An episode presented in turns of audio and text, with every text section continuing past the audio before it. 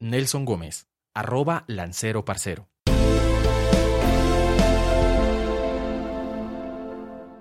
Acuerdo Final de Paz. Numeral 2.3.6.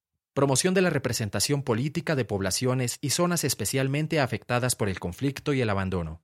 En el marco del fin del conflicto y con el objetivo de garantizar una mejor integración de zonas especialmente afectadas por el conflicto, el abandono y la débil presencia institucional, y una mayor inclusión y representación política de estas poblaciones y de sus derechos políticos, económicos, sociales, culturales y ambientales, y también como una medida de reparación y de construcción de la paz, el Gobierno Nacional se compromete a crear en estas zonas un total de 16 circunscripciones transitorias especiales de paz, para la elección de un total de 16 representantes a la Cámara de Representantes, de manera temporal y por dos periodos electorales.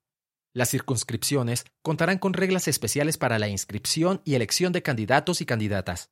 Igualmente, las campañas contarán con financiación especial y acceso a medios regionales. Se establecerán mecanismos especiales de acompañamiento para asegurar la transparencia del proceso electoral y la libertad del voto del electorado.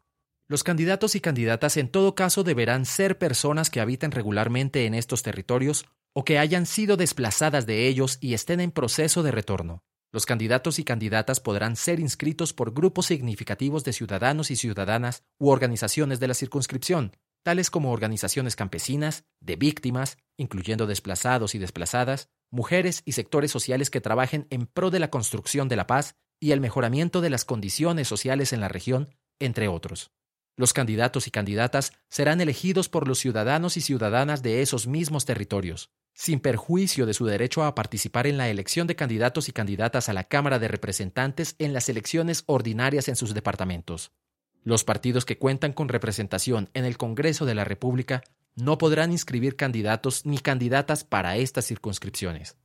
La organización electoral ejercerá una especial vigilancia sobre el censo electoral y la inscripción de candidatos y candidatas, garantizando que se cumplan las reglas establecidas.